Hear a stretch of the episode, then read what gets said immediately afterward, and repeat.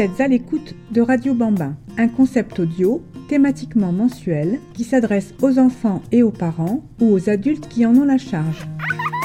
Le podcast numéro 1 s'adresse aux adultes, le podcast numéro 2 est à faire écouter aux enfants. Le thème de ce mois-ci s'intitule Le corps du petit être parlant.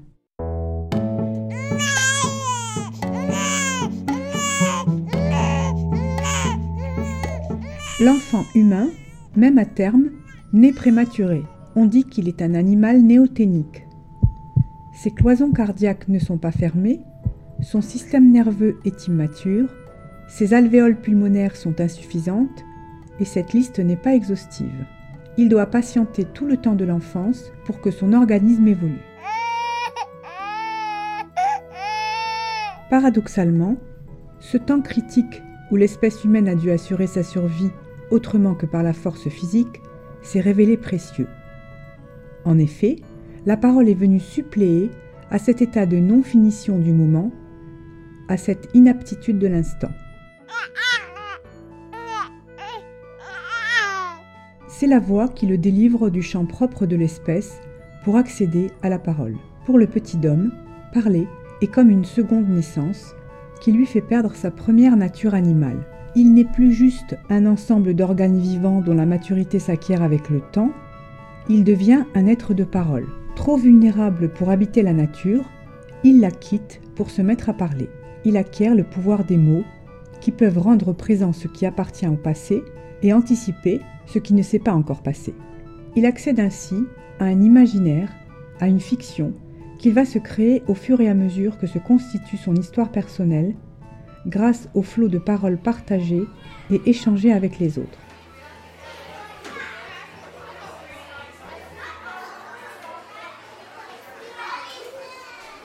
Mais le langage présente une faille, celle de ne pas pouvoir saisir le réel qu'il permet de décrire. Car parler ne fait qu'évoquer de façon symbolique.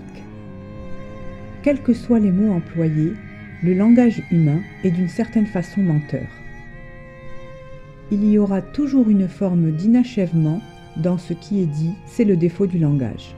Dire à un enfant qu'il est sage, qu'il est un enfant agité ou précoce, ne suffit jamais à qualifier ce qu'il est réellement. Aucun mot du vocabulaire, aucune phrase ne peut arriver à tout représenter de son être. Voilà pourquoi le territoire des mots est un espace imaginaire constitué de semblants, de fictions, qui conduisent l'enfant à s'interroger sur ce qu'il est, sur ce qu'il représente pour les autres. Pourquoi me demande-t-on d'écouter tout ce qu'on me dit, d'aller me coucher maintenant? Pourquoi me demande-t-on de manger ce qu'on me sert, d'aller à l'école, de faire vite ou de mettre un bonnet? On s'adresse à lui en utilisant la parole, et cette parole, même bienveillante, ne peut saisir la question de son être. L'enfant ne peut être contenu dans des phrases qui fixent une fois pour toutes ce qu'il est. C'est ainsi qu'un enfant qui parle et qui est parlé par les siens affronte le défaut du langage. En conséquence, son être, qui ne peut se fabriquer que par des mots, ne peut le contenter. C'est ainsi qu'au moment où il accepte d'entrer dans le langage, au moment où il se soumet à ce qui va faire de lui un être de parole, forcément défaillante, il devient un être qui désire. Il s'adresse à ses proches, il attire l'attention pour qu'on lui parle et qu'on parle de lui.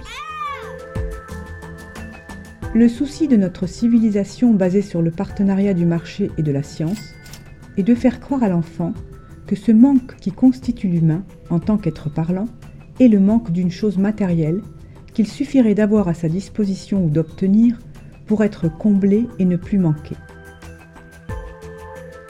C'est alors que la confusion s'installe, l'enfant se met à y croire, il se met à croire que son manque à être est un manque à avoir il se met à demander et à demander encore quelque chose qui l'apaiserait.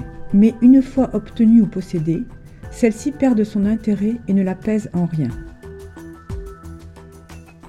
Le rapport à la chose matérielle prend dans ce cas la forme d'une réponse à ce manque qui laisse l'enfant enfermé avec ce qu'il perçoit comme une privation, alors que ce manque qui le constitue, qui vient du fait d'habiter le langage, est bien au contraire ce qui fait émerger le champ du désir.